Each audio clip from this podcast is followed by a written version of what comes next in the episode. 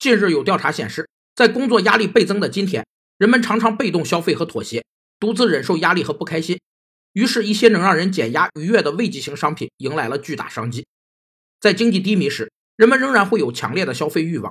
但会转去购买比较廉价的商品。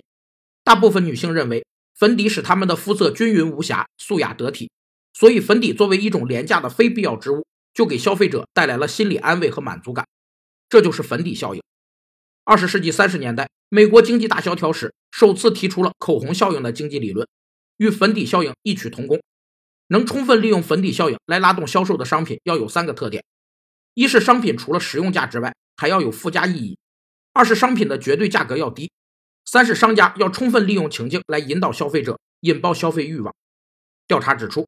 慰藉食物在中国市场大有发展空间，零食可从调节心情的功效角度出发，吸引消费者。提高品牌知名度。